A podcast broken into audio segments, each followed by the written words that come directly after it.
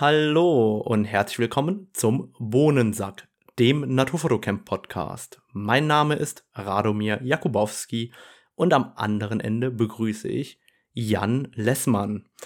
Jan, ich habe dich heute eingeladen. Wir haben darüber gesprochen, dass wir in Zukunft ab und zu einen Podcast aufnehmen wollen. Und vielleicht übergebe ich erstmal ganz kurz das Wort an dich, dass man kurz deine Stimme hört. Hallo. Hallo Radomir.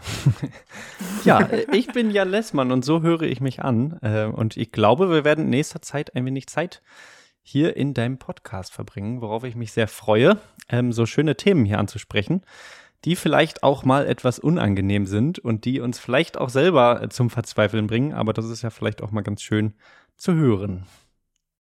Ganz genau, denn ich habe einmal festgestellt, wenn wir beide telefonieren, telefonieren wir meistens A relativ lang und B oft über Themen, wo ich denke, Mensch, das hätte man eigentlich als Podcast aufnehmen müssen. Und das sind oft Themen, die mir selber unangenehm sind, bei denen ich mich dann frage, Mensch, darüber müssten wir uns so als Naturfotografen manchmal viel mehr Gedanken machen. Und genau deshalb habe ich dich als Gesprächspartner auch dazu geholt. Vielleicht sollten wir ganz kurz ein wenig mehr zu dir verraten, damit überhaupt alle Hörer wissen, wer du bist und was du machst. Du bist Jan Lessmann und arbeitest für Zeitweise. Was ist denn Zeitweise? Was hast du studiert? Was hast du gemacht?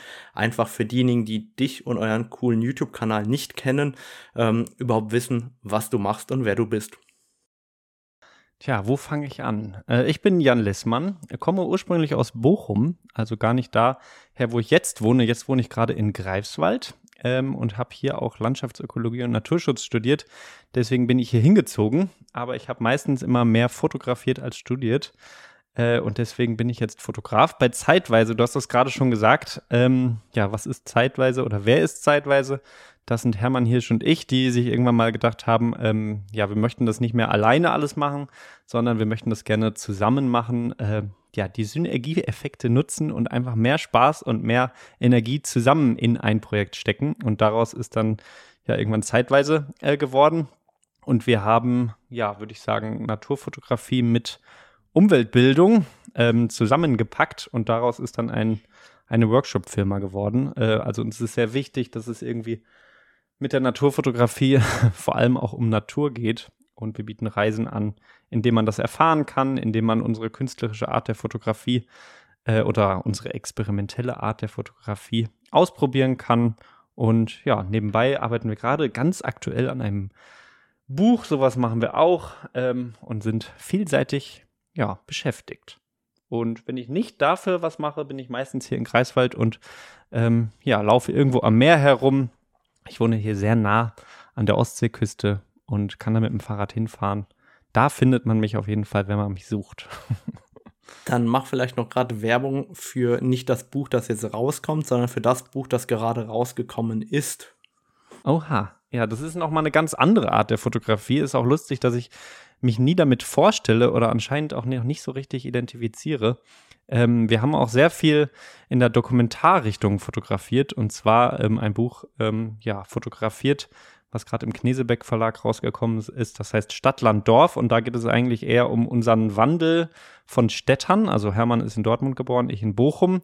Wir sind dann beide aufs Land gezogen. Und diesen Wandel haben wir fotografiert, was es für Unterschiede gibt auf dem Land, auf dem Dorf, mit was für Vorurteilen man eigentlich so äh, auf beiden Seiten zu kämpfen hat und haben diese ganzen skurrilen Eigenheiten auf dem Dorf fotografiert. Und daraus ist dann, ja, ein Buch geworden, um sich mal so in eine ganz andere Richtung der Fotografie zu bewegen. Hat sehr viel Spaß gemacht. Ja. Super. Dann werde ich nachher sowohl Buch als auch zeitweise verlinken, vielleicht auch noch euren YouTube-Channel, damit jeder, der euch nicht kennt, ähm, sich da ein Bild machen kann. Ich glaube aber tatsächlich, dass unsere Schnittmenge ähm, relativ hoch ist. Also ich vermute, viele, die mir zuhören, hören auch euch zu oder umgekehrt. Von daher ähm, glaube ich, dass die Schnittmenge ganz gut ist und vielleicht kriegen wir da ja auch was Schönes äh, zustande. Und wir haben erstmal ein Thema aufgegriffen, das per E-Mail reingekommen ist. Eigentlich ähm, für Jan Wegenau und mich, aber ich hatte gedacht, Mensch, das passt doch viel besser zu Jan Lessmann. Jan erfüllt übrigens das Kriterium, dass er Jan heißt. Das ist für mich ganz wichtig. Dann muss ich mich nicht umgewöhnen, mit wem ich spreche. Ich kann einfach Jan sagen und das stimmt immer. Sehr einfach auf jeden Fall. Genau. Also, äh, die E-Mail kam von Ivo und Ivo schreibt uns folgende E-Mail, beziehungsweise hat eigentlich zwei Themenvorschläge geliefert. Ich lese einfach mal einen dieser beiden vor, über den wir uns heute äh, oder mit dem wir uns heute beschäftigen wollen. Und zwar, wo seht ihr persönlich die Grenze zwischen emotionalen Bildern und Kitsch? Die Tage las ich zum Beispiel in einem Buch von Theo Bosboom, dass er sinngemäß gar keine Sonne also Sonnenauf- oder Untergang, in seinen Bildern zeigt, weil er die Gefahr sieht, dass die Bilder kitschig werden. Das ist in meinen Augen schon ein ziemlich radikaler Ansatz eines zweifellos großen Vertreters der Zunft. Klar ist das extrem subjektiv, aber wie seht ihr das? Das heißt, das ist die Aufforderung an uns, darüber zu diskutieren, wie sehen wir Kitsch und wie sehen wir emotionale Bilder. Und ich hatte mir überlegt, vielleicht sollten wir zuerst definieren, was ist überhaupt Kitsch? Mhm. Es hilft auf jeden Fall. Also auch, was ist ein emotionales Bild? Ähm, also ja, sehr schwer. Möchtest du anfangen, Rado? ja, ich habe tatsächlich erstmal den Duden und Wikipedia rausgeschrieben. Das Oha. erleichtert mir das Ganze. Im ja. Duden steht drin, Kunstprodukt, besonders mhm. Gegenstand aus dem Bereich des Kunstgewerbes, Musikstück, Film oder ähnlich, das in Inhalt und Form als geschmacklos und meist als sentimental empfunden wird. Wikipedia schreibt dazu, Kitsch steht zumeist abwertend, gemeinsprachlich für einen aus Sicht des Betrachters minderwertigen Gefühlsausdruck. In Gegensatz gebracht zu einer künstlerischen Bemühung um das Wahre oder das Schöne werten Kritiker einen zu einfachen Weg, Gefühle auszudrücken, als sentimental, trivial oder kitschig. Also die beiden Definitionen habe ich sozusagen mal rausgeschrieben, äh, um überhaupt zu überlegen, was ist Kitsch und wie gehen wir damit um. Ja, äh, danke für diesen Einstieg. Also, mir hilft das auch immer sehr, sich Definitionen anzuschauen. Und ein bisschen runtergebrochen könnte man ja sagen, ähm, dass man gar keine Grenze ziehen kann, sondern dass Kitsch so ein wenig die negative Wertung von Emotionalität ist. Also das schwingt ja auch immer dieser negative Wert mit bei Kitsch, ähm, zumindest bei mir. Also wenn ich darüber rede, dass ich ein Bild kitschig finde, ähm, dann schwingt da auch immer irgendwas Negatives mit. Äh, und das aber auch irgendeine Emotion. Also ich kann gar nicht so richtig eine Grenze ziehen, weil ähm, ja, ein emotionales Bild bei mir auch kitsch sein kann. Oder sagen wir so, jedes kitschige Bild ist für mich eben auch ein emotionales Bild. Deswegen die Frage schon mal sehr schwierig. Ja, ich habe das eigentlich auch als Frage aufgeschrieben und zwar der schmale Grat zwischen geile Stimmung und Kitsch. Weil eigentlich bewegen wir uns ja als Fotografen in der Natur immer genau auf diesem schmalen Grat. Das ist ähnlich wie in der Bildbearbeitung. Wann ist ein Bild übersättigt oder nicht übersättigt? Und so geht es mir auch auf diesem schmalen Grat zwischen schöner Stimmung und kitschigem Bild. Und die Herausforderung ist, wann kippt, kippt das Ganze in das Negative hinein? Das ist ja eigentlich die Frage, ab wann empfinden wir ein Bild als kitschig oder warum empfinden wir ein Bild als kitschig? Ja, da geht es schon los.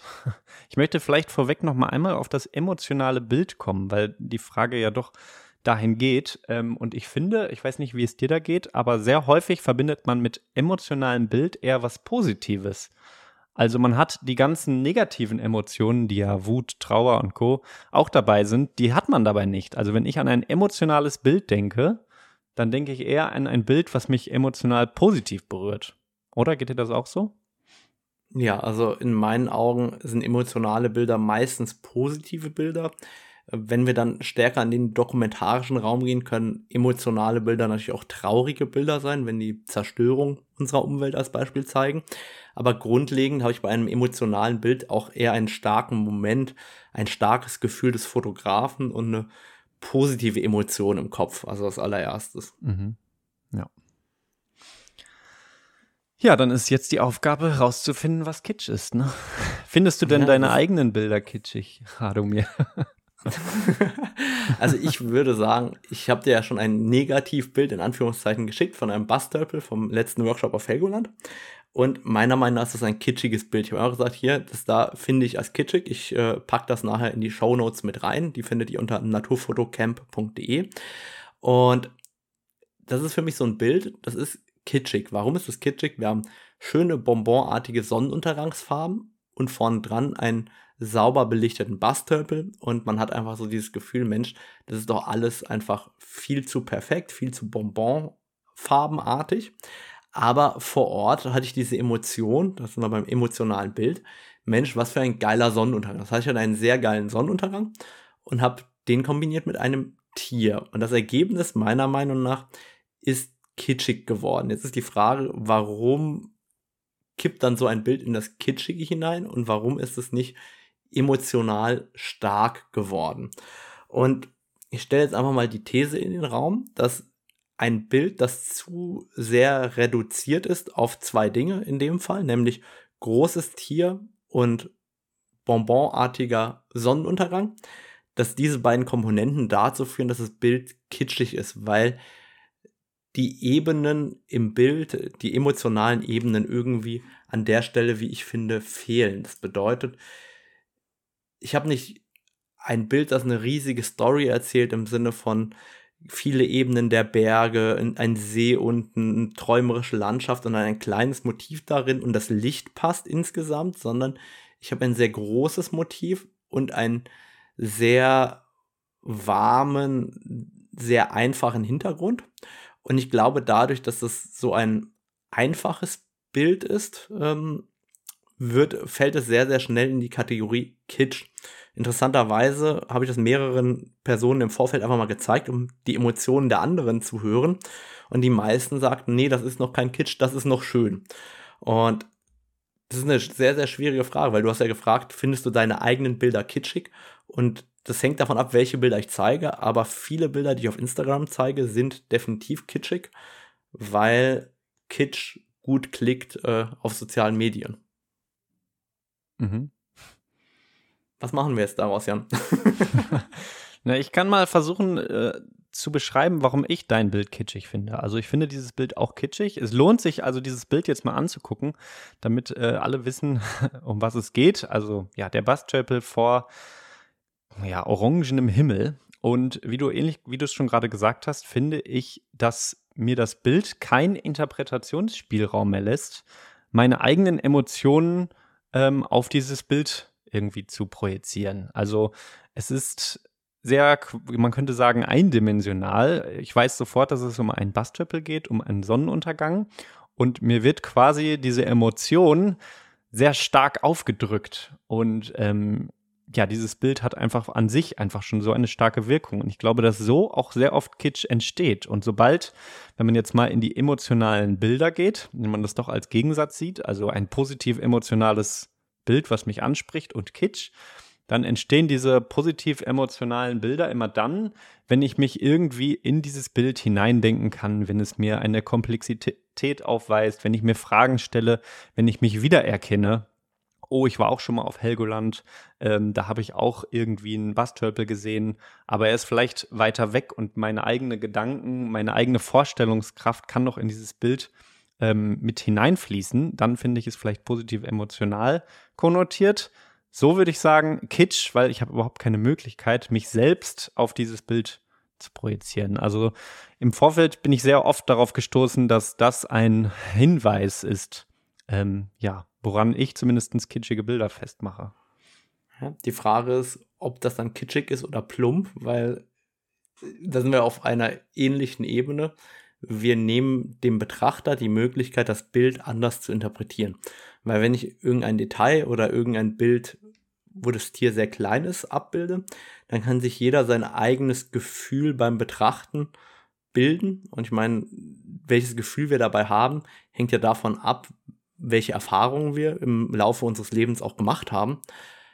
Und dann reduzieren wir aber in dem Moment, wenn das Motiv zu groß wird, zu kitschig wird, dann nehmen wir eben diesem Betrachter oft die Möglichkeit, seine eigenen Gedanken, seine eigenen Emotionen, seine eigenen Erfahrungen in dieses Bild hineinzulegen und dadurch auch ein Gefühl für das Bild oder äh, ein Gefühl in dem Bild zu entwickeln. Und ich glaube, dass wenn wir das dem Betrachter nehmen, dann äh, drücken wir sozusagen das Bild oder die Emotion des Fotografen in dem Moment sozusagen ähm, dem Betrachter auf. Und das empfinden wir schnell als kitschig.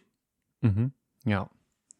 Dann noch vielleicht mal zu diesem Foto eine Frage an dich. Fandest du ja. die Situation vor Ort, als du es fotografiert hast, hast du da schon gedacht, Mann, ist das hier kitschig? Ich habe in dem Moment tatsächlich gedacht, Mann, ist das ein geiler Hintergrund. Ich muss unbedingt einen Tölpel da vorstellen. Und habe erstmal das Bild gemacht mit dem 85er. Und danach habe ich noch das Weitwinkel draufgeschraubt und habe die ganze Kolonie mit diesem wirklich krassen roten Sonnenuntergang fotografiert, weil das war halt wie in diesen typischen äh, Landschaftsbildern, wie man es kennt, wenn die mittlere Wolkenschicht so richtig schön angeleuchtet wird. Und dann ähm, probiert man natürlich irgendwie das Tier davor zu bringen, weil man ja diese Stimmung einfach gerade schön findet. Das heißt, ich habe das da gemacht, ich habe noch Close-Up mit 400 mm gemacht und ich habe natürlich noch äh, mit 15, 16 mm so ein Weitwinkelbild, so ein typisches gemacht.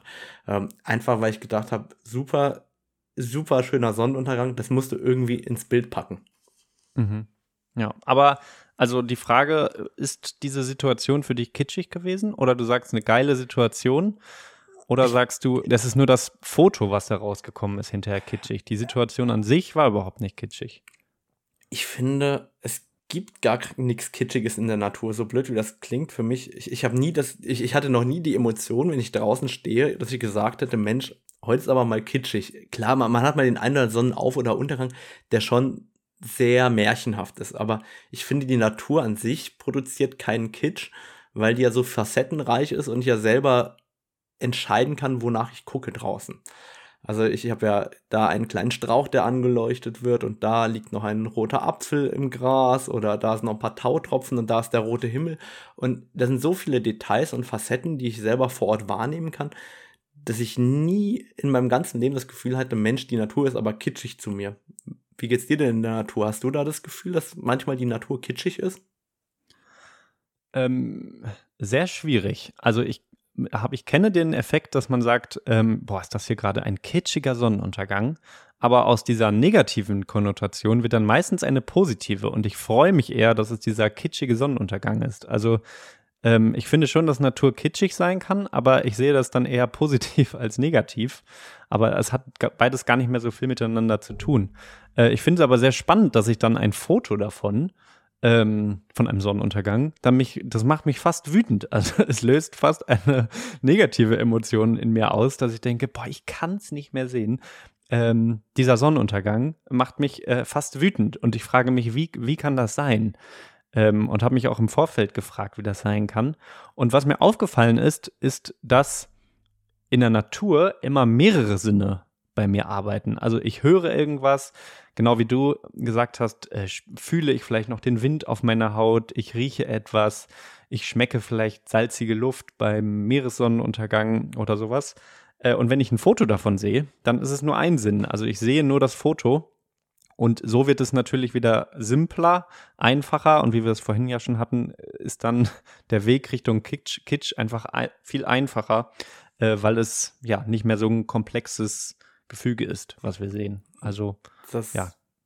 Das ist aber sehr spannend, was du da ansprichst. Also, genau das gleiche Gefühl begleitet mich auch ganz oft. Also, wenn ich bei mir in meinen Makrowiesen fotografieren bin, dann rieche ich noch den halben Tag meine matschige Hose und weiß genau, wo ich fotografieren war. Beim Frauenschuh riecht die Hose nochmal ganz anders.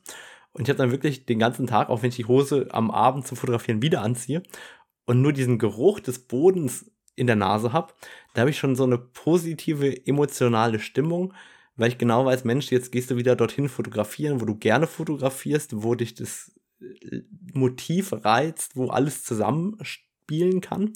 Und dann ist ja vor Ort eigentlich die Schwierigkeit, also zumindest geht es mir immer in der Fotografie so, dann bin ich draußen und muss mir überlegen, wie schaffe ich es denn, meine Emotionen in das Foto zu packen? Weil das ist ja eigentlich die Herausforderung in der Fotografie. Wie schafft man es, das, was man an dem Tag empfindet, in ein Bild zu packen?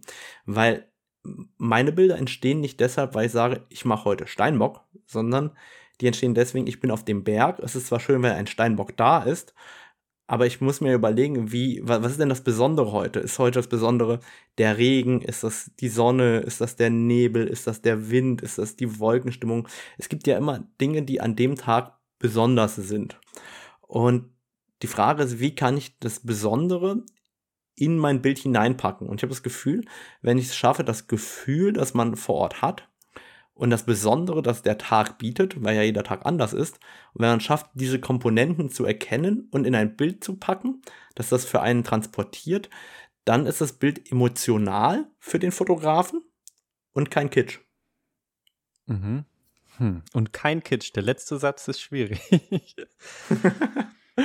nee, also das hm. sind die Bilder, wo, die, die mir dann auch dauerhaft langfristig gefallen, wo ich mich drin verlieren kann, wo ich mich an diese Stimmung erinnere, wo ich vielleicht den Geruch wieder in der Nase habe oder die feuchten Füße spüre oder was auch immer.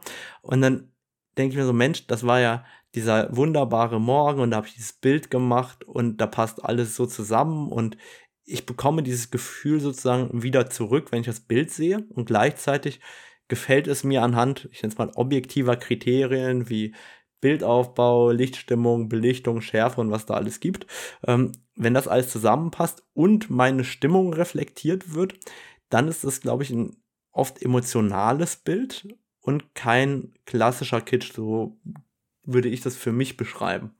Mhm. Hm, also das, du, das heißt, du legst es darauf an, emotionale Bilder zu machen. Das ist wirklich ein Ziel von dir. Eigentlich ist es immer das Ziel, nur oftmals ähm, sieht man entweder den Wald vor lauter Bäumen nicht oder man hat äh, das passende Motiv in dem Moment nicht zur Hand oder man macht gerade Kitsch, weil äh, Kitsch gerade sich besser verkaufen lässt.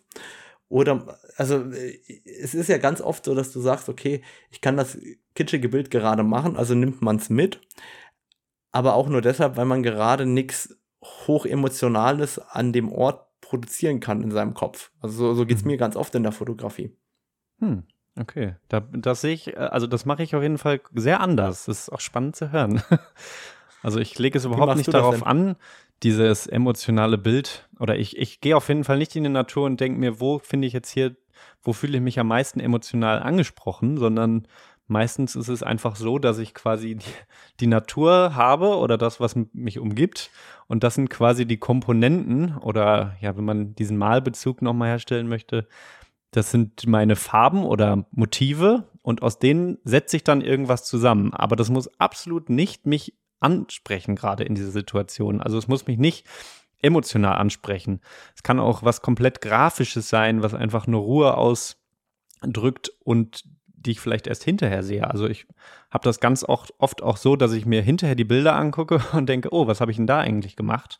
Weil in der, im Moment des Fotografierens ich ja total intuitiv quasi verschiedene Sachen, Licht, Waldfarbe und Wasserspiegelung zusammenpacke und daraus irgendwas versuche zu formen. Also ich habe nicht das Gefühl, dass ich ähm, ja irgendwie jetzt gerade eine, den, dass die emotionale Essenz dieser Situation irgendwie fotografieren möchte. Ah, ich, ich aber glaube aber, dass das den Unterschied in unseren Bildern ganz oft ja. deutlich macht, dass du sehr experimentell bist und ich sehr stark darauf achte, welche Emotionen habe ich und durch was kann ich das jetzt transportieren? Welches Element kann ich dafür nehmen? das ist vielleicht auch der Grund, warum ich oft eben diese Elemente habe, die sehr deutlich im Bild sind, wo du oftmals viel Elemente hast, die zusammenspielen in einer Art kre kreativer Kreation, nenne ich es mal. Ähm, das unterscheidet ja unsere Bildsprache grundlegend voneinander. Das ist bei mir oft eben dieses, ich, ich probiere diese Emotionen da reinzupacken und du dieses Ganze als große Farbpalette und großes, große Spielwiese, in der du alles zusammenfügen möchtest. Mhm. Es ist ja, glaube ich, auch äh, schön für Hörerinnen und Hörer zu hören, dass es auch anders geht, weil ich habe in meiner Fotografie Anfangszeit sehr oft gehört, ein Foto muss mich kreativ oder äh, muss mich emotional ansprechen. Muss es, finde ich, überhaupt nicht. Das ist immer so ein, ja, das ist ja ein Druck, der entsteht, dass jedes Bild muss dich emotional irgendwie ergreifen und jemand anderen ergreifen, finde ich, ist eine ganz schöne Herausforderung. Und manchmal ähm, ist man vielleicht so geplättet, davon, dass das irgendwie passieren muss, dass man gar nicht erst anfängt. Also ich finde, nicht jedes Foto muss emotional ansprechen, sondern kann auch einfach nur ein Beiwerk zum Beispiel sein oder irgendwas darstellen oder ja auf einer anderen Ebene irgendwie überzeugen. Ja. Ich glaube tatsächlich, dass die wenigsten Bilder emotional ansprechend sind, wenn wir ehrlich sind. Weil, wenn ich mir anschaue, dass ich im Jahr 100.000 Mal auf den Auslöser drücke und vielleicht fünf Bilder mache im Jahr, die ich wirklich richtig gut finde, dann sind ja 99.995 Bilder nicht emotional ansprechend im Umkehrschluss. Also von daher, ich glaube, dass da äh, dieser Anspruch, dass man immer ein emotionales Bild machen kann oder will, der ist viel zu hoch, weil ich glaube nicht nur, dass man das passende Motiv, die passende Licht-Wetter-Stimmung braucht zusammen, sondern man braucht ja auch noch seine eigene persönliche Stimmung, die dazu passt. Und wenn man gerade selber äh, in seinem Kopf verstopft ist, dann kann man ja auch nicht erwarten, dass dabei der schönste, kreativste Flow hinten rausfällt und man das äh, Bild des Jahres macht. Mhm. Ja. Ich habe noch mal eine andere These für dich und ich bin gespannt, ob du das ähnlich siehst. Und zwar äh, sage ich, dass je mehr man sich mit Naturfotografie auseinandersetzt, darum geht es ja jetzt nur mal heute, desto mehr Bildideen und Motive werden kitschig. Puh. Ja oder nein? Ich glaube, äh, also die Antwort ist puh und nicht ja oder nein. ich glaube, das hängt davon ab, wodurch man sich beeinflussen lässt in dem Sinne. Weil meine, die, die These, die ich aufgestellt hatte, war, einfaches funktioniert besser online. Und ich glaube, da sind wir sehr nah beieinander. Weil wenn du dich davon beeinflussen lässt, was gut online im Alltag funktioniert, was gut auf sozialen Netzwerken, äh, Internetforen oder wo auch immer, was dort gut funktioniert und du lässt dich davon beeinflussen, dann werden deine Bilder immer mehr zu dem Stereotyp, das du anbieten sollst, damit es auf der Plattform funktioniert. Wenn du aber hingehst und dich inspirieren lässt von ganz anderen Facetten der Fotografie oder ganz anderen Facetten ähm, der künstlerischen Darstellung, dann wirst du automatisch auch ganz andere Bilder fotografieren. Und die Frage ist, wie oder welchen Einfluss haben die Elemente auf uns, die wir betrachten, und in welcher Blase befinden wir uns eigentlich als Fotografen? Also gucken wir uns eher Künstler an, schauen wir uns eher komplett andere Fotografie als Naturfotografie an oder gucken wir uns eigentlich immer nur Naturfotografie an? Also in welcher Blase oder in, in welchem Bereich gucken wir uns jeden Tag Bilder an und wie beeinflussen die dadurch unser visuelles Verständnis in der Fotografie? Mhm. Und was wird dann hinterher zum Kitsch, ne? Ja. Also ich glaube, dass derjenige, der erfolgreich sein möchte auf Instagram und nur dafür fotografiert, automatisch in einen Kitsch abrutscht, weil der Kitsch besser geklickt wird. Das ist tatsächlich aus meiner Sicht fast zwangsläufig so, ähm, dass man gar keine Chance hat, was anderes zu machen, wenn man auf Social Media erfolgreich sein will, oftmals. Und das ist auch der Grund, warum ich viele meiner Lieblingsbilder oder auch Lieblingsserien niemals online zeige, weil ich genau weiß, dass das nicht das passende Medium dafür ist. Weil ich mir denke, das ist jetzt die Serie, die habe ich jetzt soweit, jetzt kann ich mir überlegen, was mache ich damit im nächsten Schritt.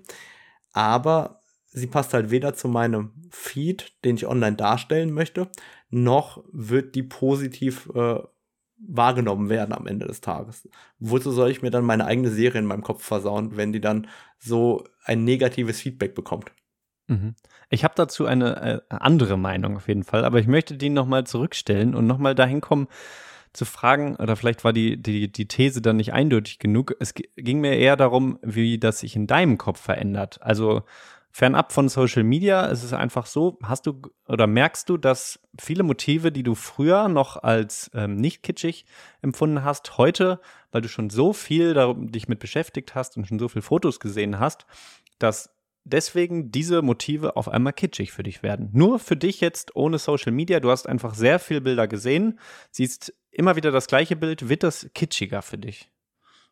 ich finde dass es kitschiger wird, aber ich bin von vielen Arten, von denen ich vorher nie gelangweilt wäre, bin ich heute gelangweilt, wenn ich sie auf Bildern sehe. Das würde ich so bestimmt. Also, sind Arten, wo ich mir denke, Mensch, die, ich wollte schon immer mal einen Auerhahn richtig gut fotografieren. Meine Auerhahn-Fotos sind alle maximal dokumentarisch, weil die hier bei uns in Mitteleuropa entstanden sind. Und trotzdem würde ich den natürlich auch gerne mal schön fotografieren, gar keine Frage. Aber mittlerweile ist zum Beispiel jetzt der Auerhahn ein Vogel, der für mich auf den Bildern langweilig geworden ist. Er ist nicht kitschig geworden, sondern der, der ist einfach langweilig geworden. Da fände ich ein kreatives Bild von einer Blaumeise oft ansprechender als eben von dieser Art, die mich früher immer sehr fasziniert hat. Und ich glaube, dass, also ich würde das für mich eher als Langeweile als als Kitsch beschreiben. Wie geht's dir denn dabei bei der These?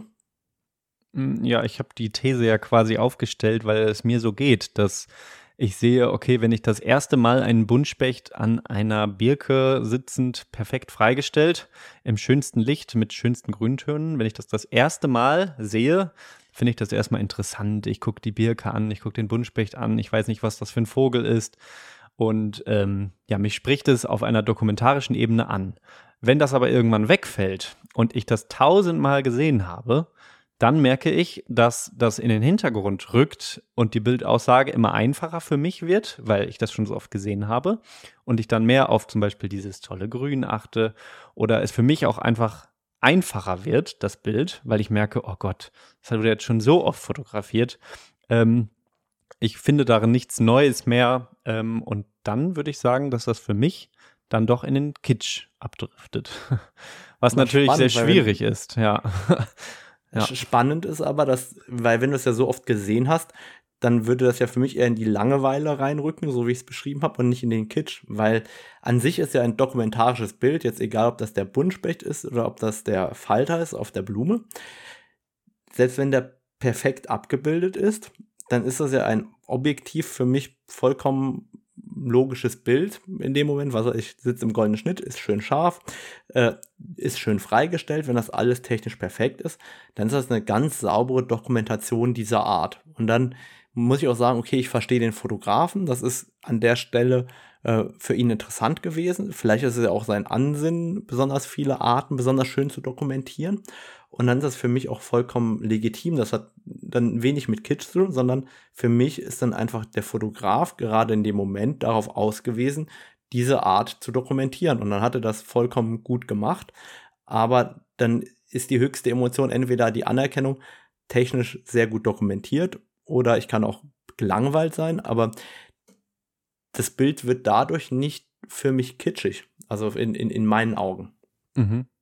Ja, es ist, kann man sich auf jeden Fall gut mal die Frage stellen. Also ich habe selten so viele Definitionen zu einem Wort gehört. Also Kitsch scheint sehr schwierig zu definieren zu sein und auch sehr unterschiedlich auslegbar zu sein. Also ja, äh, nicht so einfach.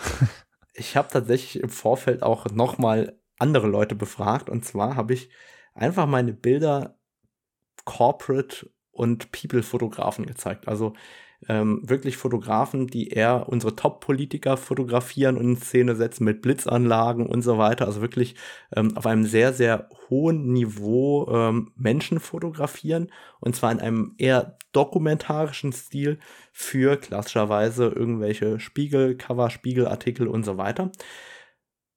Und die empfanden wesentlich schneller Naturaufnahmen als kitschig als Naturfotografen gefühlt. Also die haben gesagt, ja, so, so kitschige Kalenderbilder halt, so ungefähr. Also ähm, fast schon abwertend äh, in dem Moment. Und das ist sehr, sehr spannend für mich gewesen, dass die, die sich eben mit der Naturfotografie gar nicht so intensiv auseinandersetzen wie wir, die auch vielleicht gar nicht wissen, wie viel Aufwand dahinter steckt, viel früher in diese Kitsch-Schiene die Bilder reinlaufen lassen, als ich es getan hätte, in meinen Augen. Das fand ich sehr spannend, diese Emotionen bei denen zu beobachten in dem Moment. Ja, kann ich irgendwie auch nachvollziehen. Also mir, oder ich kenne auch Leute, die sagen, Naturfotografie ist einfach immer irgendwie so ein bisschen kitschig, weil sie dieses Abbild von Natur ähm, ja zumindest versuchen zu erreichen und es oft in den Kitsch abdriftet, ja.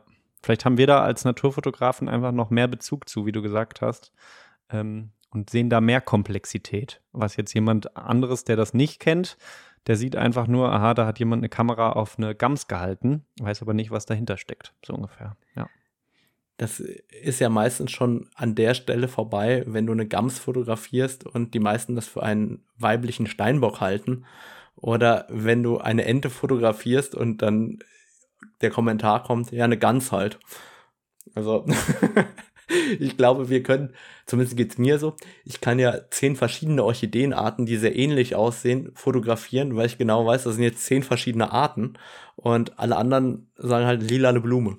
So. Und ich glaube, dass dieses biologische Wissen, das man sich dort über die Jahre aufbaut, natürlich auch dazu beiträgt, dass man sagt, hey, guck mal, das ist eine andere Art oder das ist ein bisschen eine andere Art, das ist ein Hybrid oder guck mal, hier das Verhaltensmuster, das ist nochmal ein anderes, das habe ich hier dokumentiert. Und dadurch sind das für uns ganz unterschiedliche Bilder.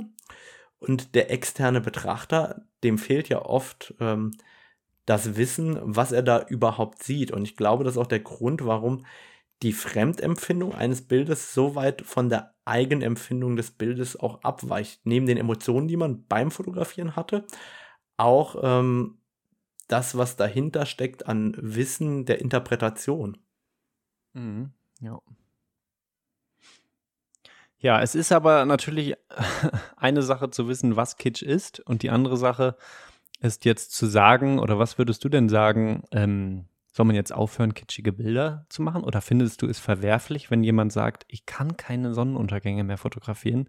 Ich finde es nämlich einfach zu kitschig und deswegen lasse ich das. Also, findest du es nachvollziehbar? Puh. Also, ich finde es nachvollziehbar erstmal aus der Sicht, dass jeder ja selber entscheiden muss, wie er fühlt und was er empfindet. Auf der Ebene finde ich das natürlich nachvollziehbar für mich selber ist es schwer nachvollziehbar. Ich merke das also ganz oft, wenn ich irgendwo angekommen bin, dass dort ein Sonnenaufgang stattfindet und dass der manchmal ohne mich stattfindet. Das heißt, ich stelle fest, ich bin angekommen fotografisch an einer Stelle, wenn der Sonnenaufgang total brennt und total der geile Sonnenaufgang ist. Und ich nutze dieses warme Licht deshalb, um ein paar kleine Blätter im Raureif zu fotografieren oder um irgendeinen Anschnitt von einem Baum zu machen, der gerade angeleuchtet wird oder ähnliches. Das heißt, wenn ich sozusagen diese Stelle schon so ausführlich kenne in kitschigster Form, dass ich das Licht dazu nutzen kann, auch meine eigenen Interpretationen zu machen und gar nicht mehr das große Ganze fotografiere. Ich habe immer das Gefühl, dass ich dann so fotografisch angekommen bin und dass ich dann eben dieses, diesen Sonnenauf- oder Untergang gar nicht mehr fotografieren will, einfach weil ich dann mit dem Licht etwas anderes gestalten möchte an der Stelle. Mhm.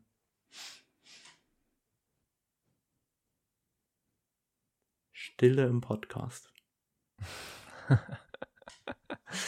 das ist wirklich schwer, ja. Bei Minute 38 wissen wir nicht mehr weiter, Jan. nee, doch, ich überlege nur gerade.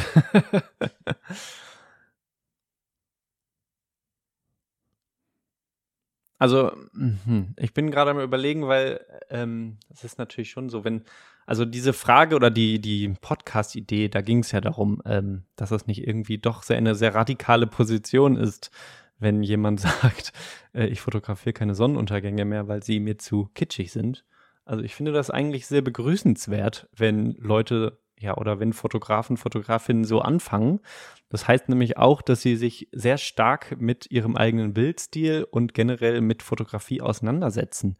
Und ähm, ja auch sehr stark irgendwie eine Meinung haben. Und das finde ich sehr schön in der Fotografie. Und wenn man dann merkt, für mich ist der Sonnenaufgang nichts, ähm, ich finde, es wird immer kitschig, wenn ich das fotografiere, dann finde ich das sehr begrüßend oder begrüße ich das sehr, dass dann Leute sagen, okay, ich fotografiere das jetzt einfach nicht mehr. Ähm, aber natürlich ist das keine allgemeingültige Maxime und keiner sollte mehr Sonnenuntergänge fotografieren. Aber es macht ja Spaß, sich darüber Gedanken zu machen und sich das vielleicht selber zu fragen. Sind Sonnenuntergänge für mich kitschig, also auch in der Natur?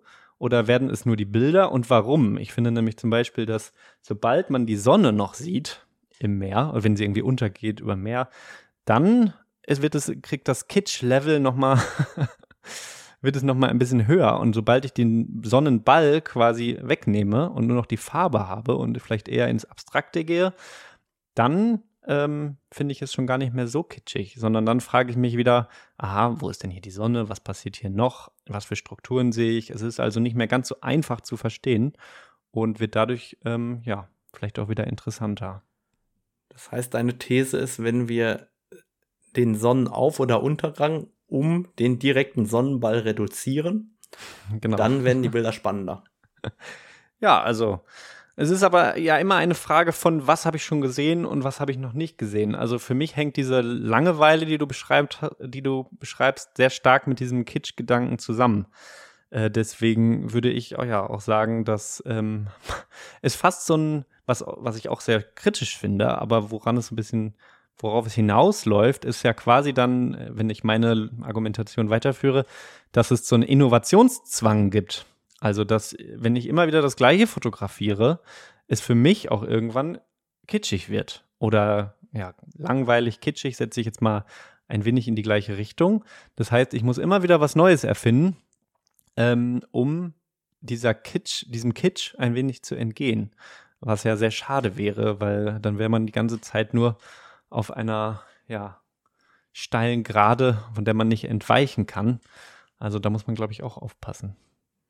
Ich glaube ja, dass das ganz stark davon ab, ähm, abhängt, in welcher Phase seiner fotografischen Karriere und in seiner fotografischen Schaffenheit eigentlich ist. Das heißt, ich vermute, dass gerade am Anfang der Fotografie möchte man ja erstmal, wenn man mit Naturfotografie anfängt, meistens erstmal die Motive groß und scharf abbilden. Und später kommt dann ja der Wunsch nach einer gewissen Abstraktion dazu.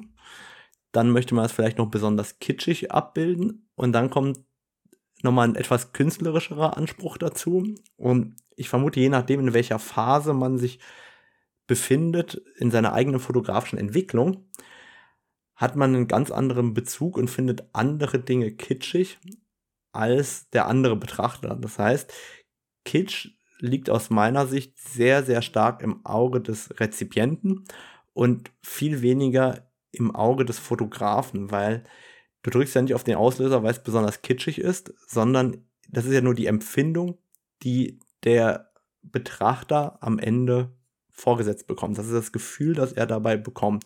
Und ich glaube, damit kommen wir eigentlich fast zurück zu der Ausgangsthese, dass wenn wir dem Betrachter die Chance nehmen, seine eigene Emotion in dem Bild wiederzuspiegeln, dann empfindet er es oft als kitschig. Ich finde, das glaube ich, äh, dass ich, ich weiß nicht, ob du oder ich das am Anfang gesagt haben, aber ich glaube, dass diese These durchaus für mich vertretbar ist, um zu sagen, so entsteht Kitsch im Auge des Betrachters. Ja. Gerade in der Fotografie auf jeden Fall. Dann frage ich mich nur natürlich, wieso du gerade bei den Social Media Sachen oder wieso so viele Menschen in, auf Social Media, Instagram jetzt wahrscheinlich, da diese kitschigen Bilder irgendwie bevorzugen, ja, weil sie schnell geklickt werden und wir alle in, im Kitsch versinken. Das finde ich, finde ich ja schrecklich. ich kann das nachvollziehen und ich finde, es ist tatsächlich auch so. Jetzt frage ich mal zurück, du, du bist ja noch relativ neu in der Naturfotografie. Du bist ja irgendwie zehn Jahre oder so dabei. Ich, ich weiß nicht, wie, wie lange bist du jetzt dabei, Jan? ja, ungefähr acht Jahre, glaube ich. Also, du, du bist ja noch ein Newcomer. Ja. es gab früher mal eine Plattform, die war damals gegründet. Boah, äh, wer hat die damals gegründet? White, nicht White Wall, sondern White Take oder sowas hieß mhm. die Website. Ich weiß nicht, ob du dich noch daran erinnerst. Die war nee, damals. Ich war da von, nicht da. Ja, die, die war von Raphael Rojas und, boah, wie hieß denn der andere Fotograf? Alistair Ben. Übrigens, Alistair Ben äh, mal bei YouTube eingeben, lohnt sich auf jeden Fall. Ähm, sehr, sehr spannender Fotograf.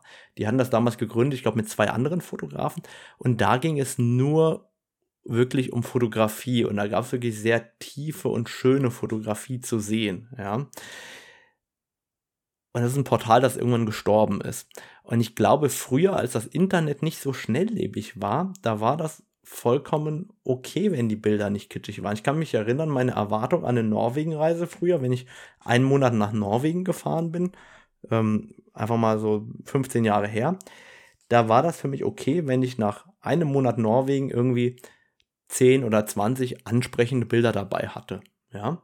Und heute ist irgendwie der Anspruch, dass man ja jeden Tag was posten möchte. Und wenn man dann einen Monat unterwegs war, dann ist irgendwie die Erwartungshaltung, dann sollten ja schon zwei, drei gute Bilder hinten runterfallen. Das heißt, wenn der Monat 30 Tage hat, dann ist ja heute irgendwie die Erwartungshaltung, dass man 90 ganz gute Bilder mitbringt, die man verwenden kann. Und früher war die Erwartungshaltung 20. Und als Facebook ja aufgekommen ist, da konnte man mit einem Posting in der Woche als Seite sehr gut leben und ist da sehr gut gewachsen. Und heute erwartet so eine Plattform irgendwie zwei bis acht Posts am Tag, wenn das geht. Ja, das heißt, die Erwartungshaltung daran, dass man so viel online stellt, sagt aber auch umgekehrt, wenn man es jetzt rein objektiv betrachtet, wenn ich mir jetzt vom Jakubowski acht Bilder am Tag angucken soll, anstatt eins in der Woche, dann muss ich die ja viel schneller durchklicken, weil ich folge ja noch ganz vielen anderen Fotografen. Und dadurch gucken wir uns ja zwangsläufig alles nur noch viel kürzer an. Also die Aufmerksamkeitsspanne im Internet und auch die Frustrationstoleranz der Menschen ist abnehmend. Und dadurch sind komplexere Bilder, über die, bei denen man sich länger Gedanken machen muss, wesentlich weniger gefragt als schnelllebige, kitschige Bilder, wo du sofort erkennst, Motiv, bunt, super, Klick, weiter. Aber es ist doch auch ein bisschen einfach, das zu sagen, dass es am Internet liegt, ähm, dass ich nur, dass nur noch solche Bilder funktionieren. Also ich meine, wir sind doch die Fotografen, Fotografinnen, die das entscheiden und die selber entscheiden können, was sie für Bilder hochladen. Deswegen verstehe ich manchmal nicht, warum. Der ähm, These widerspreche ich. okay, aber warte, deshalb, ich, ich möchte auch ein bisschen das ähm, ja, formulieren. Und zwar, wie, wieso postest du quasi nur deine kitschigen Bilder, wenn du weißt, okay, sie werden irgendwie geliked, aber wer zwingt dich dazu, das zu tun? Und wenn ich höre, du postest nur die kitschigen Bilder, ähm, damit, weil du weißt, sie werden besser geklickt, äh, dann frage ich mich, okay, aber also wer, wer sagt dir das, dass ein Bild so und so viel Likes haben muss? Wer sagt dir, dass du so und so viele Follower hast, um deine Definition von erfolgreich zu erfüllen? Also das finde ich sehr schwer, weil es hat ja auch natürlich nachteilige Effekte. Also wenn ich jetzt über deine Bilder nachdenke, dann habe ich schon lange kein Bild mehr gesehen, was mir so richtig gut gefällt. Und wenn du wahrscheinlich deine Bilder posten würdest, die dir auch selber gefallen, dann würden die mir sehr wahrscheinlich auch gefallen. Und jetzt denke ich aber, hm, Radomir, der macht eigentlich seit neuestem oder seit längerem jetzt auch schon nur noch kitschige Bilder, weil ich nur noch deine Bilder auf Instagram sehe. Wo kriege ich quasi deine Bilder zu sehen, die mir selber gefallen, die mich, ins, die mich dann auch inspirieren? Äh, und wo, wo, warum fällt das so hinten runter? Also, das ist ja eine Entscheidung. Ich glaube, das ist eine Entscheidung dafür, dass für mich als professioneller Fotograf Instagram ein Marketing-Tool ist. Also ich sehe Instagram nicht als Galerie, ich sehe das als reines Marketing-Tool. Dafür, dass man sich als Fotograf seine Bilder präsentiert und seine Reichweite erzielt. Das ist ja ein Ausgabemedium. Und wenn wir zum Beispiel in eine Ausstellung reingehen und eine Ausstellung aufhängen, dann würde ich da, glaube ich, kein einziges kitschiges Bild ähm, aus dem Kanal nehmen, sondern da würde ich eine Serie nehmen, die zum Beispiel fertig ist, die ich online noch nie gezeigt habe. Warum? Weil ich genau weiß, dass mit einem anderen Medium die Bilder anders konsumiert werden. Das heißt, äh, wenn ich jetzt alle Bilder in einem Meter Größe, 20 Stück an der Zahl, wunderschön aufhänge nebeneinander in einem schönen weißen Raum oder wie auch immer und so eine klassische Ausstellung denke, dann nimmt man sich ja Zeit dafür, als Betrachter diese Bilder zu studieren und sich anzuschauen, was passiert denn da, was ist da denn für ein Ansatz, was möchte mir der Fotograf gerade damit sagen. Das heißt, die, der Konsum des Bildes, der dort stattfindet, ist ein ganz anderer als der auf den sozialen Netzwerken. Das heißt, ich persönlich mache ja abhängig davon, ob ich das Bild auf Social Media zeige, ob ich es in einer Ausstellung zeige oder ob ich zum Beispiel ähm, einen Artikel schreibe, mache ich eine grundlegend andere Bildauswahl in dem Moment. Ich meine, du hast ja zum Beispiel eine Bildauswahl, wenn du jetzt über den Steinbock einen Artikel schreibst, dann wirst du ja nicht 20 Mal Steinbock vor Sonnenuntergang reinmachen in den Artikel, weil dann ist ja die Bildunterschrift immer Steinbock vor Sonnenuntergang. Sondern da möchtest du vielleicht den Lebenszirkel zeigen, den Lebensraum ähm, von der Geburt über das Säugen, was weiß ich, eine Kampfszene bis zum perfekten kitschigen Bild, die gesamte Facette darstellen in dem Artikel als Beispiel. Und diese Bilder, die dann eventuell wertvoll sind, zum Beispiel für diesen Artikel, nehmen wir einfach mal äh, den Lebensraum und die Säuglingsszene. Das sind Bilder, die vermutlich einzeln überhaupt keinen Wert haben, aber in der Serie funktionieren. Das heißt, das sind Bilder, die füllen sozusagen die Geschichte, die ich erzähle, auf, sind aber einzeln gesehen kein starkes Bild. Das heißt, die kommen für Social Media in meinen Augen gar nicht in Frage. Die brauche ich gar nicht zu zeigen, weil das Füllmaterial ist, um die andere Geschichte zu erzählen. Und für eine Ausstellung fände ich es vermutlich langweilig, 20 Mal Steinbock zu zeigen. Da hätte ich vielleicht noch gerne was Kreatives, was Abstrakteres. Das heißt, dort würde ich vielleicht nochmal ganz anders reingehen in dem Moment, wenn ich an dieses Ausgabemedium denke. Auch wenn ich gedruckte Bilder bei mir zu Hause anschaue, da ist kein einziges typisches, ich nenne es mal kitschiges Bild da, sondern das sind Bilder, die ich mir dauerhaft angucken kann. Warum? Weil die oft sehr abstrakt sind, wo ich selber äh, darüber nachdenken kann, wo ich mich vielleicht auch den Formen verlieren kann. Das sind Bilder, die sehe ich gerne an der Wand, weil die nicht anfangen, mich zu langweilen. Hm.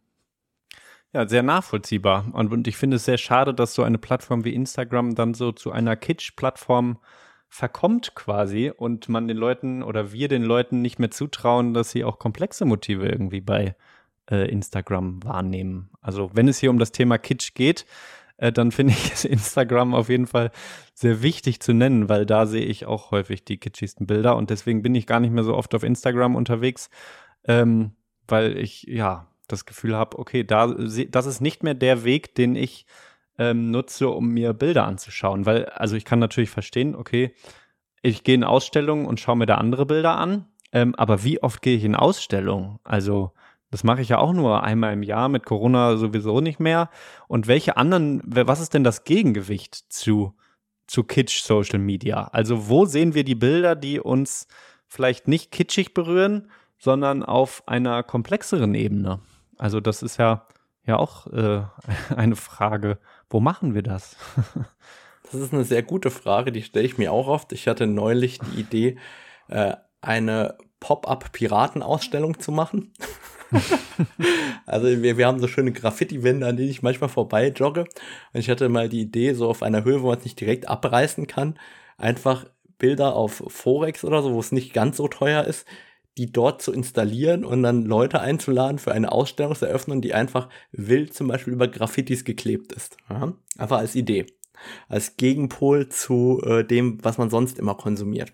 Und ich glaube, dass in verschiedensten Formen von visuellen Darstellungen, egal ob das eine Outdoor-Ausstellung ist, ob das ähm, eine Form von so etwas ist, ob das ein Magazin wie das Forum Naturfotografie ist oder ähnliches, dort ist noch Platz dafür, Bilder zu zeigen, die etwas länger brauchen, um wahrgenommen zu werden, weil wir Instagram ist ja darauf ausgelegt, auf diesem kleinen Display, ich weiß nicht, wie viel Zoll äh, mein Handy hat, aber auf diesem kleinen Display wahrgenommen und verstanden zu werden. Im Worst Case sogar noch mit ordentlich Sonnenlicht hinten dran. Das heißt, man äh, erkennt die Tiefen eh nicht und die hellen Bereiche auch nicht, weil es ist ja so hell draußen. Und dementsprechend ist die Frage, wo können wir Bilder darstellen, so wie wir sie empfinden. Und da haben wir eben eher diese gedruckten Medien, in denen das möglich ist. Also Ausstellungen, Bücher und ähnliches.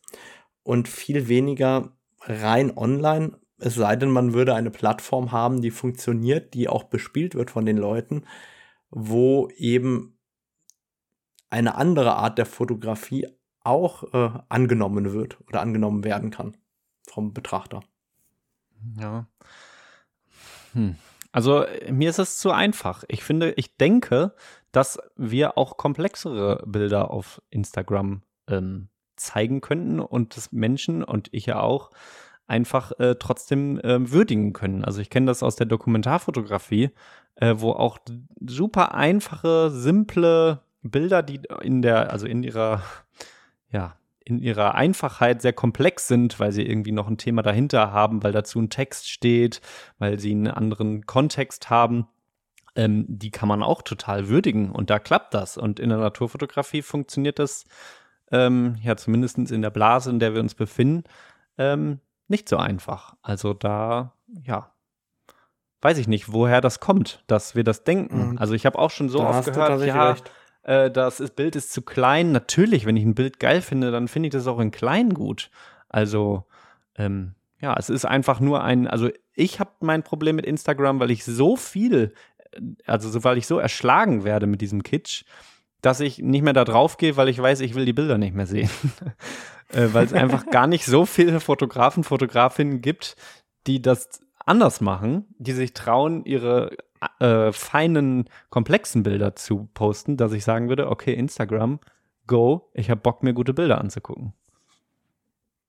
Da bin ich aber ganz bei dir. Also ich würde oder ich, ich scroll gerade selber meinen Feed durch und was mich tatsächlich anspricht, sind in der Regel keine Naturfotografen. Das muss ich fairerweise dazu sagen. Also ähm, da, da sind ganz andere Fotografen dabei, die ich wesentlich spannender finde, oftmals von den Bildern, die dort online dargestellt werden, als äh, die klassischen äh, Naturfotografen. Und ähm, in anderen Bereichen scheint das ja auch durchaus zu funktionieren. Ähm, ja, die Frage ist, warum funktioniert das bei uns nicht? Ja. Warum ist die Erwartungshaltung Polarlicht über Polarbär? das stimmt. Ja, schwierig, aber auf jeden Fall eine spannende, ein spannendes Thema, der Kitsch. Und vor allem also nicht nur theoretisch, äh, sondern halt auch praktisch. Wo finden wir den Kitsch? Auf Instagram. Ähm, und wie gehen wir damit um?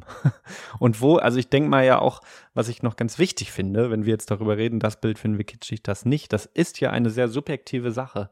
Und ich finde mir, also fällt es da sehr schwer, eine Wertung äh, vorzunehmen. Auch wenn ich das jetzt sage, oh, ich kann es mir nicht mehr angucken ähm, dann gilt das nur für mich. Ich möchte nicht, dass, ähm, dass das ja einfach abwertend klingt, sondern äh, das ist, gilt nur für mich, weil ich halt schon so viele Bilder gesehen habe ähm, und ja, dann irgendwie in diesem Innovationszwang stecke und sage, ich würde mir wünschen, dass ich dort andere Bilder sehe. Wenn ich noch nichts mit der Naturfotografie am Hut habe, auf Instagram äh, ganz viele schöne Bilder sehe, wo ich klar einen Titel drauf erkennen kann, wo ich tolle Farben drauf habe, dann spricht mich das natürlich ganz anders an. Und für mich ist das dann vielleicht kein Kitsch, sondern ich bin total von diesem Tier äh, berührt und ähm, ja auch inspiriert, sowas auch mal zu tun, was ich sehr wichtig finde, dass man sich das beibehält, dass man sich das nicht kaputt äh, reden lässt. Aber ja, es ist, es ist eine, man muss halt immer gucken, in welchem Kontext sehen wir das, wie oft habe ich welche Bilder schon gesehen ähm, und ja, in welchem Punkt stehe ich? Also auf welcher Zeitachse stehe ich? Äh, es laufen so viele Zeitachsen, nee, Zeitstränge nebeneinander her und ja, es ist sehr schwierig, da die auf einen Zeitstrang zu kriegen. Das gibt es einfach, glaube ich, nicht mehr. Genau, und es gibt halt im Schnitt immer mehr Fotografen, die eher am Anfang bis Mitte dieses Zeitstrahl oder Zeitstrangs stehen, als am Ende, weil viele ja, wie soll sagen, den Prozess nicht bis zum Ende durchlaufen, dann an irgendeiner Stelle aussteigen, aufhören zu fotografieren, gerade den Fokus auf einem anderen Hobby haben oder ähnlichem. Und ich glaube, dadurch ist es ja auch automatisch so, dass das, was dort in die, auf, auf diese, an diesem Punkt des Zeitstrangs, was dort gerade gut funktioniert, ist vermutlich auch deshalb erfolgreicher, weil natürlich dort mehr Rezipienten stehen, als am, an, aber es, am Ende dieses Zeitstrangs. Ich glaube, das ist ein riesiges Thema und das merke ich auch selber, wenn ich ähm, in einer Jury sitze, in der ein Unterwasserfotograf ist. Der Unterwasserfotograf, wenn man die Unterwasserkategorie juriert, ist von allem, was die anderen Fotografen, die ja sehr erfahren sind, begeistert. Ja, und der Unterwasserfotograf ist nie davon begeistert. Das, das habe ich ja schon tausendmal gesehen, dass da ist viel innovativer. Und also in dieser Kategorie fällt das meiner Meinung nach ganz extrem auf in der Jury, dass der Unterwasserfotograf ganz andere Dinge der Unterwasserkategorie spannend findet als alle Fotografen, die eigentlich über Wasser fotografieren. Und ich glaube genau, dass, wenn man das überträgt auf die Fotografie, die wir betreiben, also über Wasser, nenne ich sie mal, Naturfotografie über Wasser. Und das kennen ja ganz viele. Und dann kommt irgendwann der Punkt, wo wir uns von bestimmten Motiven eben abwenden und gelangweilt oder gekitscht sind, wie auch immer. Oh, ein neues Wort, gekitscht. Ähm und wo, wo wir uns dann abwenden von dieser Form der Fotografie an irgendeiner Stelle und was anderes suchen für uns. Ja, es lohnt sich auf jeden Fall, da diese Kitsch-Grenze zu finden und sich damit zu beschäftigen. Das vielleicht als, als was man aus diesem äh, kleinen Podcast hier jetzt mitnehmen kann. Ähm, jeder sollte seine Kitsch-Grenze so ein bisschen, seine Kitsch- oder Kotz-Grenze herausfinden und sich mit Bildern beschäftigen, weil das ist ja sehr wertvoll zu sehen, okay, was spricht mich an, wann ist es für mich Kitsch, warum ist es Kitsch und daraus kann ich ja was auch aus meiner eigenen oder kann ich dann auf meine eigene Fotografie übertragen. Möchte ich kitschige Bilder machen aus Social Media Gründen, weil ich damit Marketing machen möchte, möchte ich sie für mich machen, möchte, sollen diese Bilder dann kitschig sein oder nicht? Kann ja auch total es gibt ganze Fotografen-Communities, die sich allein auf äh, kitschige Bilder spezialisiert haben. Super gut soll man ruhig machen, aber so, dass man ein Gefühl dafür bekommt, ähm, ja, in welche Richtung die eigene Fotografie überhaupt geht, finde ich sehr wichtig. Ja. Genau, ich finde es auch ganz wichtig, dass man eben selber für sich abstecken kann, womit möchte man sich identifizieren, welche Bilder, die man macht, spiegeln das wieder, was man fühlt oder darstellen möchte und in welcher Form der Fotografie fühlt man sich wohl, weil nur so findet man ja auch die Art der Fotografie, die einem persönlich gefällt und kann die überhaupt für sich auch machen. Jan, ich bedanke mich heute für diesen sehr ausführlichen Podcast zum Thema Kitsch. Ich bedanke mich bei Ivo überhaupt für das Thema, dass er uns das präsentiert hat und möchte auch jeden anregen, der Ideen und Interesse hat, einfach eine kurze E-Mail zu schreiben oder irgendwie eine Message über einen der gängigen Messenger mit Ideen einfach reinzukippen bei mir und ähm, auch wenn ich nicht jede Idee sofort umsetze, landen die guten Ideen alle auf einer Liste und werden nach und nach irgendwann abgearbeitet. Vielen Dank, dass du heute dabei warst und auch ich freue mich schon auf die nächsten schwierigen Themen mit dir. gerne, gerne. Dankeschön.